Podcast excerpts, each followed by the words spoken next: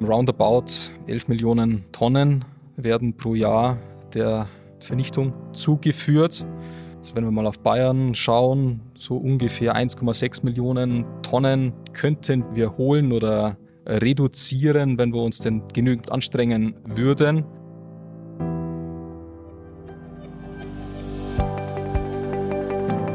Sieblers Denkräume. Bayerns Wissenschaftsminister Bernd Siebler im Dialog mit Wissenschaft und Forschung.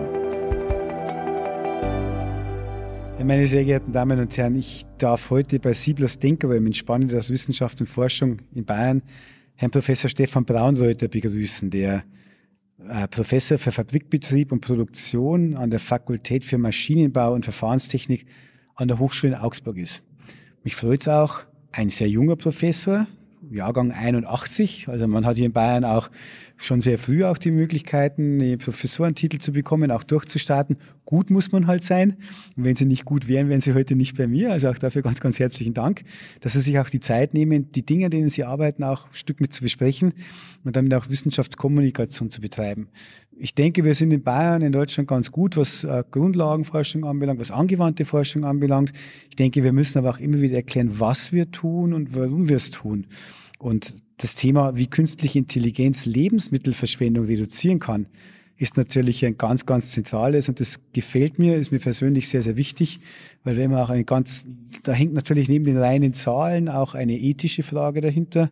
Kann man, darf man den Lebensmittel tatsächlich wegwerfen? Und äh, je optimaler man damit umgehen kann, umso besser ist es.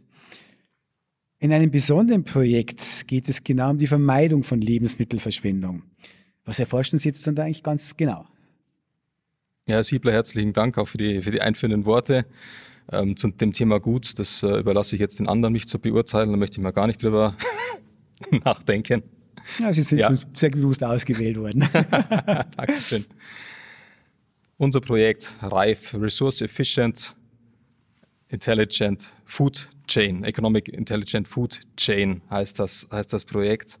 Äh, hier geht es maßgeblich darum, eben ja, die Lebensmittelverschwendung zu äh, reduzieren. Ich glaube, wir werden sie nicht komplett wegbekommen. Da muss man auch mal realistisch sein. Aber wir haben uns schon eine hohe Messlatte gesetzt. Wir sagen, in, in unserem Projekt wollen wir in den betrachteten Bereichen mal um 90 Prozent runter von der Lebensmittelverschwendung. Und das ist dann schon eine ganze, eine ganze Ecke, eine ganze Stange. Was ist jetzt alles Verschwendung? Verschwendung können wir ganz grob unterteilen in zwei, in zwei Kategorien. Das eine ist der Ausschuss und das andere ist die Überproduktion, die wir dann nicht weiter verwenden. Jetzt, äh, jetzt geht die ganze Weihnachtsplätzchen-Kuchenzeit wieder los. Mal gesetzt im Fall, ich wage ein Experiment und ich selbst backe jetzt einen Kuchen, dann ist das nachher wahrscheinlich Ausschuss. Also das kennt, kennt man ja, wenn nach einer Falschverarbeitung ist das, was man hatte, eben nicht das, was rauskommen soll. Sie wollen ausdrücken, dass Kuchenbacken nicht Ihre stärkste Seite ist. okay. Richtig. Das andere ist die Überproduktion. Und das ist nicht unbedingt im äh, alltäglichen Sein und Leben der, der Bürger. Also um im Bild zu bleiben, schmeckt gut, wird aber zu viel.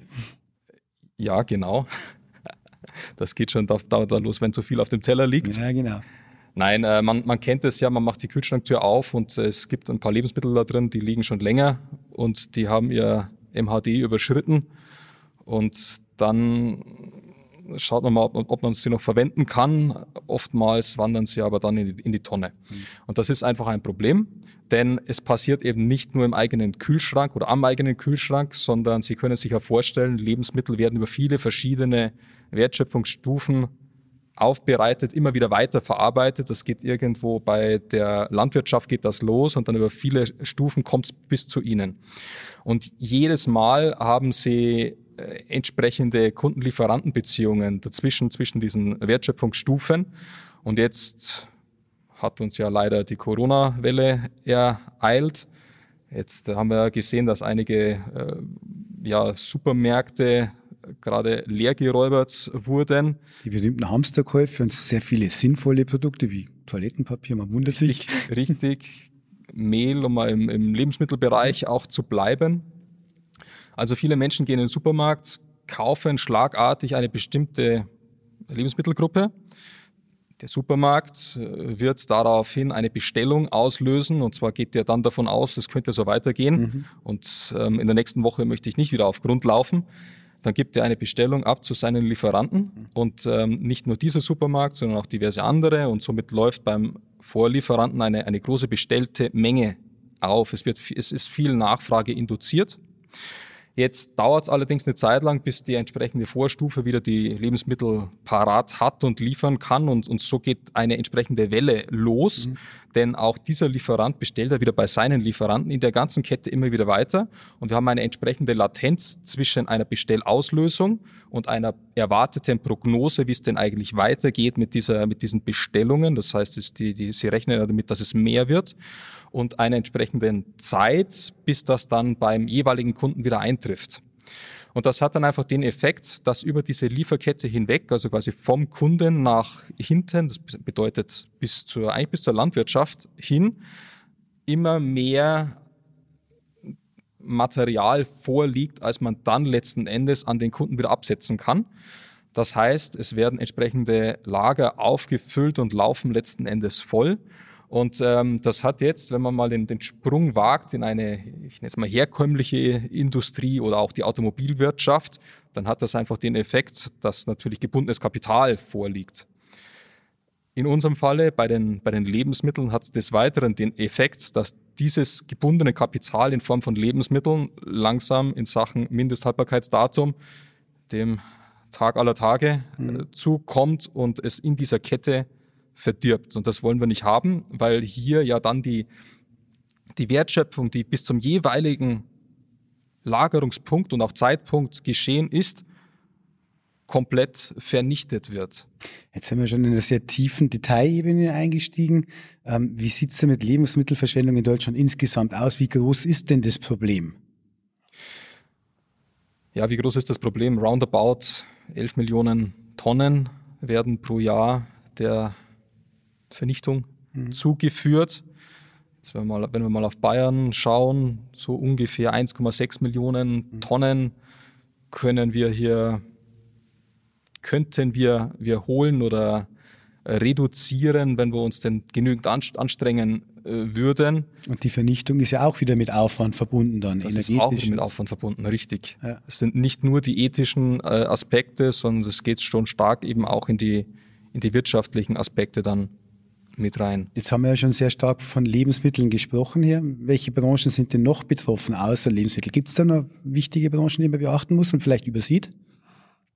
Also von den Branchen, alle, eigentlich alle Lieferketten sind von solchen Effekten betroffen. Und da wir bei uns keine äh, Produkte mehr für uns selbst, zumindest im, im, ganz großen Stil, nicht mehr für uns äh, selbst von ähm, Urproduktion mhm. bis Verwendung herstellen, sondern wir arbeiten ja alle arbeitsteilig, so verkaufen wir unsere entsprechenden Güter immer wieder weiter, die dann eben weiterverarbeitet werden. Gerade schon angesprochen, die Automobilproduktion ist ja hochgradig arbeitsteilig. Es gibt ganze, ganz riesengroße Liefernetz, Lieferkettennetzwerke. Also da sind wir von der, von der Kette schon weg in ein Netzwerk jetzt versponnen. Und auch hier kennt man ja diese Effekte. Dieser Effekt wird im Übrigen dann als Bullwhip-Effekt okay. bezeichnet. Jetzt haben Sie in der Forschung ja das Thema schon mit aufgegriffen und haben auch entsprechende Ansätze zur Reduzierung von Verschwendung identifiziert. Welche sind denn das? Also allen voran steht immer das Thema äh, Kommunikation. Ich meine, Kommunikation, wie wir es hier treiben, ist natürlich mhm. jetzt eines. Es gibt aber noch eine, eine weitere Art der Kommunikation, das ist in dem Sinne die technische Kommunikation. Okay. Wenn man sehr schnell Daten übermitteln kann, also nicht nur die Daten übermitteln, sondern auch das, das Wissen dahinter, was zu welcher, welcher Zeit an welcher Stelle äh, gebraucht wird. Und das muss ja dementsprechend auch prognostiziert werden, dass ich jetzt nicht nur ad hoc sage, ich brauche jetzt Mehl, ich gehe jetzt in den Supermarkt und kaufe Mehl, sondern wenn ich jetzt der Kette sagen könnte, mein Mehlvorrat wird knapp oder ich rechne damit, dass ich in x Tagen etwas benötige, dann kann sich diese ganze Kette darauf einstellen. Und das ist ein Kommunikationsthema. Hier leben wir leider noch in einer Welt von, von und voll Medienbrüchen. Ich höre des Öfteren, wenn es um digitalisierte Kommunikation geht, auch ein Telefonanruf fällt darunter, genauso wie die E-Mail wird auch immer noch als ja, elektronisches Hilfsmittel gesehen, mhm. was ja nicht mehr ist als ein nicht aus, ausgedruckter Brief, mhm. vielleicht ein schnellerer Brief. Also da, da können wir noch äh, gut, gut nachholen bei so etwas. Jetzt haben Sie von Brüchen auch schon gesprochen. Sie haben ungefähr 30 Projektpartner mit dabei. Ähm, wer ist das alles mit dabei und warum? Ein Stück hat sich die Antwort ja schon angedeutet. Also wir haben in unserem äh, Projekt eine, eine große Bandbreite an, an Partnern mit dabei. Wir haben aktuell 30 Partner an Bord. Der 31. ist gerade auf dem Sprung zu uns. Ähm, wen haben wir alles dabei? Also wir, wir haben die, wir, wir möchten die äh, Lebensmittelverarbeitung möglichst vollständig abdecken. Mhm. Und äh, so beginnen wir quasi direkt nach der Landwirtschaft bis an den Point of Sales bis zum Kunden hin. Den Kunden selbst haben wir jetzt nicht, mit, nicht mehr mit dabei. Mhm. Aber somit haben wir äh, Partner aus, aus den Bereichen der Fleischindustrie mit dabei. Wir haben Partner aus, der, aus dem Bereich der Milchwirtschaft mit dabei und aus, den, aus der Backwarenindustrie bis hin zum Handel eben auch einige Handelspartner, die dann diese gesamte Kette abfangen und abfassen können. Des Weiteren gibt es eine ganze Reihe an Technologiepartnern, die wir brauchen jetzt bei uns. Um wir die Medienbrüche auch zu vermeiden, beziehungsweise alles aufeinander abzustimmen. Alles aufeinander abzustimmen, beziehungsweise auch ein bisschen intelligenter zu machen. Mhm. Also nur die Medienbrüche vermeiden, das sorgt letzten Endes dafür, dass sie eine Datentransparenz haben. Das hilft ihnen erstmal hilft ihnen schon ein Stück weiter, aber da, kann, da können sie noch viel mehr rausholen. Wir setzen stark auf den Bereich der künstlichen Intelligenz, sprich also auf das maschinelle Lernen, auf die Möglichkeit mit, mit Hilfe von Daten, die vorliegen in diesen, diesen gesamten Ketten, Wissen zu generieren und dieses Wissen soll in Form von Modellen generiert werden und diese Modelle sorgen dafür, dass ich oder dass man besser prognostizieren kann. Also es ist genau unser Akzent auch in der bayerischen Staatsregierung. Mit der Hightech-Agenda starten wir ein intensives Programm für künstliche Intelligenz, eben um genau solche Ansätze auch zu unterstützen. Wo sind denn dann die vielversprechendsten Anwendungsgebiete und auf welchen Datengrundlagen Grundlagen arbeiten Sie dann eigentlich? Ist es dann der, der volle Mailspeicher, den man sich dann vorstellen muss, oder ist es ganz primitiv ausgedrückt? Worauf, wo sind die Randbedingungen, auf die Sie achten? Der volle Mehlspeicher, das kann schon ein Datum sein. Das ist auch wichtig, sowas, weil das ist ja ein großes Reservoir, was dann in der Fläche mhm. vorliegt. Ja, die Daten, die wir, die wir verwenden, sind, das sind allesamt äh, Realdaten aus diesen, aus diesen Ketten heraus, beispielsweise von den äh, Märkten, die eben dann an, an den Kunden absetzen. Da fallen ja massenhaft Daten an, natürlich alles DSGVO-konform. Das Ganze muss man natürlich drauf schauen, klar. Ähm, des Weiteren von den Produktionsbetrieben eben aus der, aus der Fleischindustrie es ist wieder alles getaggt und gelockt. Mhm. Deshalb gibt es da schon eine, eine, eine sehr, sehr große Datenmenge, eben auch wie in der, in der Milchwirtschaft für die, für die ganzen Molkereiprodukte und eben auch aus, aus der Backwarenindustrie. Überall dort fallen Daten an. Daten sammelt man, sammelt man schon, schon sehr lange. Nur bisher hat man ganz wenig da, äh, überhaupt rausgeholt aus mhm. diesen Daten. Oftmals ist der Datenspeicher einfach vollgelaufen und man hat dann wirklich nichts damit gemacht, außer gelöscht. Da hätte man dann die Entsorgung in der Datenlogistik auch noch mit dabei. Also die Daten untersuchen, vernetzen, Muster erkennen, das, was man so Richtig. klassisch hätte ich fast gesagt, im neuen Feld der künstlichen Intelligenz damit so verbindet. Richtig, als ein Beispiel jetzt für Muster in solchen Daten suchen. Wir haben einen Partner mit dabei aus dem, aus der, aus dem Bereich der, äh, der, der Milchverarbeitung. Da entstehen während des Verarbeitungsprozesses äh, Flüssigkeiten beziehungsweise es sind zähflüssige Flüssigkeiten, die in verschiedenen Behältern eben gelagert werden. Da wird irgendwann mal Käse dann draus, aber das sind dann die, die Vorverarbeitungsstufen. Und je nachdem, wie alt dann diese, diese Masse letzten Endes ist, welche Temperatur die hat, welchen, welche Drücke anliegen. Also gibt es eine ganze Reihe von, von Parametern. Ist es, man sagt dann, pumpfähig oder nicht pumpfähig? Es muss aber natürlich pumpfähig sein, damit es aus diesem Behälter wieder rauskommt, weil da drin bringt es uns nichts. Und dann ist schon die Frage, äh, welche Parameter muss ich von außen an dieser Masse einstellen, damit es weiterverarbeitbar wird. Jetzt könnte man meinen, sowas ist bereits durchdrungen und, und erforscht und der äh, geneigte Milchverarbeiter weiß das. Ja klar kann man jetzt damit ähm, viel Wissen und Erfahrung rangehen, aber oftmals funktioniert es halt einfach trotzdem nicht. Und hier haben wir schon auch wirklich erste Erfolge erzielt mit relativ kleinen Modellen, eben aus dem maschinellen Lernen heraus. Das sind dann Korrelationen, drauf zu kommen, was man tun muss, also in welcher wie sie beispielsweise die Temperatur erhöhen müssen, beziehungsweise auch in welche Temperaturkurven sie fahren müssen, damit es am Schluss eben wieder mhm. weiterverarbeitbar wird. Das heißt, Sie müssen auch ein, ein, sehr gutes Gespür für die unterschiedlichen Abläufe in der Lebensmittelproduktion jetzt zum Beispiel haben oder in den anderen technischen Strukturen. Also eine klassische Vernetzungsaufgabe und auch viel angewandte Forschung, weil Sie in den unmittelbaren Produktionsabläufen stecken. Richtig, richtig. Sehr viel angewandte Forschung, wenn wir eben oder da wir an den direkt an den Produktionsprozessen dran sind. Mhm. Das war jetzt nur ein kleines Beispiel.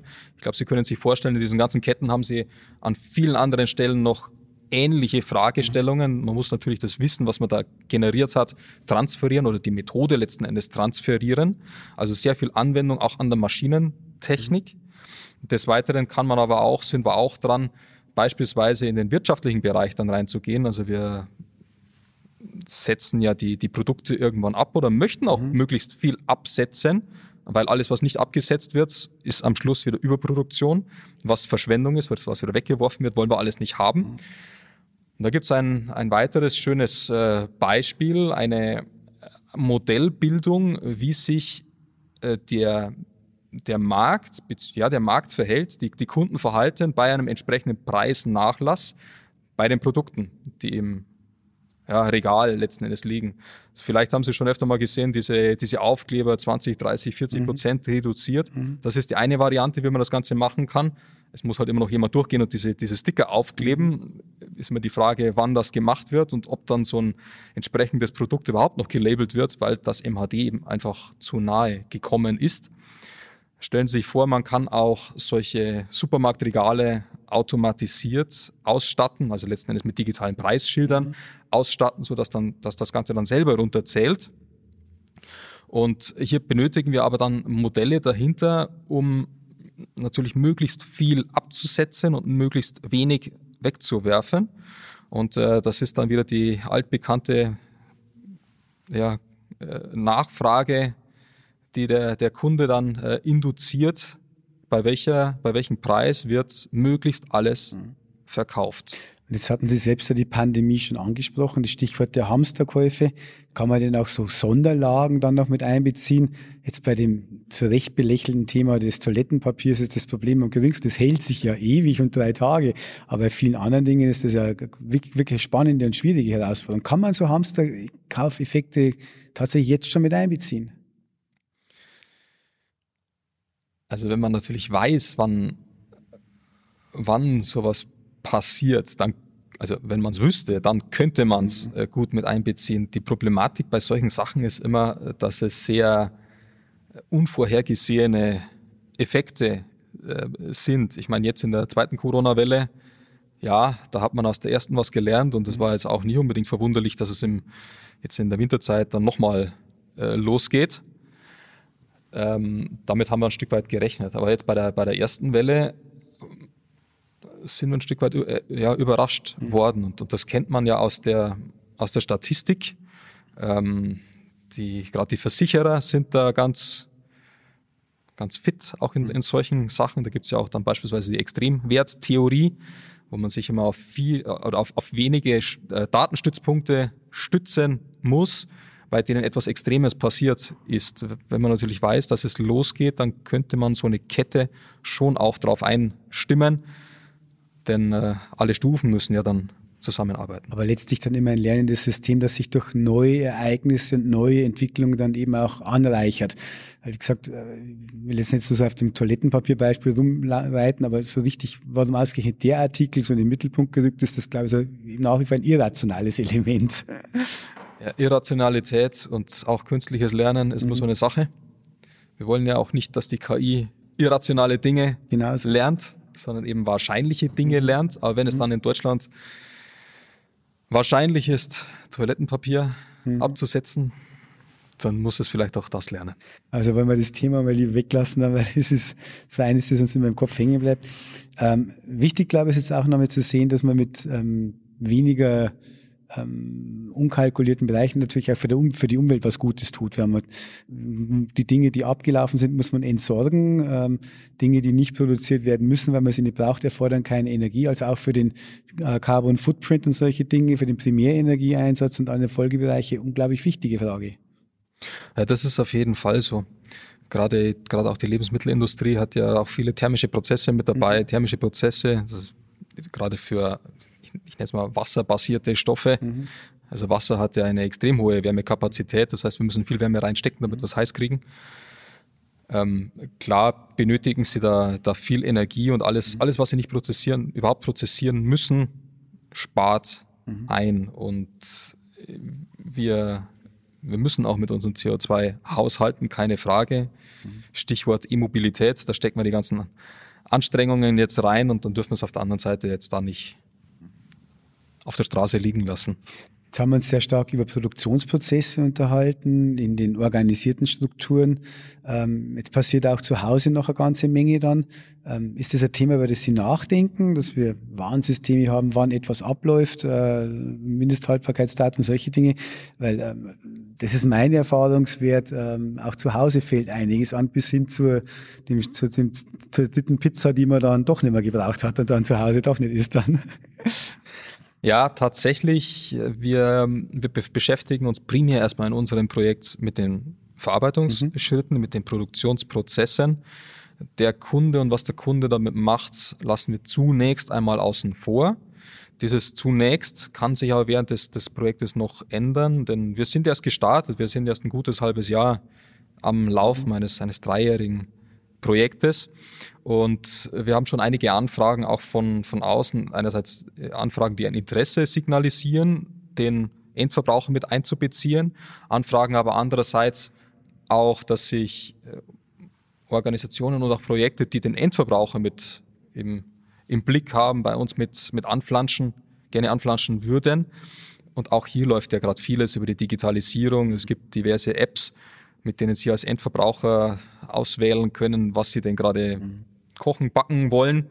Dann weiß natürlich die App im Hintergrund, äh, was Sie für Produkte brauchen. Wenn man das Ganze jetzt kommunizieren kann, dann lässt sich das äh, quasi schon vorbestellen mhm. in den entsprechenden Supermärkten und dann sind wir dann direkt mit, mit angeschlossen. Ja, also auch von, von der Servicefunktion her unglaublich dann spannend. Genau. Jetzt wenn wir den Blick in die Zukunft werfen. Ähm, äh, machen Sie die Augen zu und stellen Sie sich vor, wo Sie in fünf Jahren stehen würden. Was sind so die übergeordneten Ziele der Forschung? Also aus diesem Projekt heraus, wir äh, heben natürlich Effizienzen. Mhm. Das, das ist immer das ganz Große eines, eines Produktioners, die Effizienz nach oben zu bringen. Und jetzt sind wir in ein paar Branchen, in drei Branchen unterwegs. Natürlich ergibt sich hier etwas draus, dass man es auch ausrollen kann, also zur Seite ausrollen kann auf andere Branchen. Lebensmittelindustrie ist das eine, aber es gibt ja durchaus noch ein paar andere, äh, auch Branchen und Industriezweige. Automobil hat man gerade schon angesprochen. Auch das Handwerk ist auch noch so ein, so ein Fall, wo man was drin tun könnte, auch mit diesen ganzen Erkenntnissen daraus. Mhm.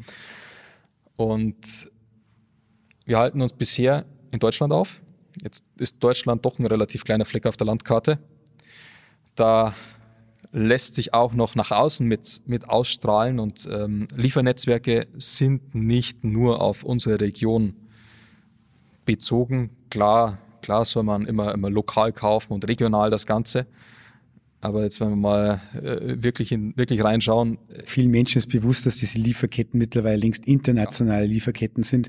Man muss nicht alles verstehen, was dann, wenn da Kartoffeln da geerntet und dort gereinigt werden und solche Dinge, die immer wieder mal spektakulär umkommen. Oder auch viele Lebendtiertransport ist einmal wieder Thema dann. Wenn man hier weiter optimieren könnte, wäre das natürlich sicherlich auch ein entscheidender Punkt. Beim Thema Technologien spielt natürlich auch Blockchain eine zentrale Rolle. Inwiefern kann die bei Ihren Forschungen mithelfen und Perspektiven eröffnen? Die Blockchain kann helfen, an bestimmten Stellen einen, einen Impact äh, zu erzeugen. Beispielsweise setzen wir dann auch in unserem Projekt eine Blockchain-Technologie ein, um die, die Rückverfolgbarkeit von Waren, von Lebensmitteln jetzt bei uns äh, zu gewährleisten. Das heißt, wenn wir vorne anfangen in der entsprechenden ja, schon Urproduktion, äh, können wir oder möchten wir mit dieser Technologie die, die Waren nach, in, der, in der Kette entlang nachverfolgen können und zwar sicher nachverfolgen können, was denn mit diesen Waren alles, alles passiert ist während ihrer entsprechenden Verarbeitung.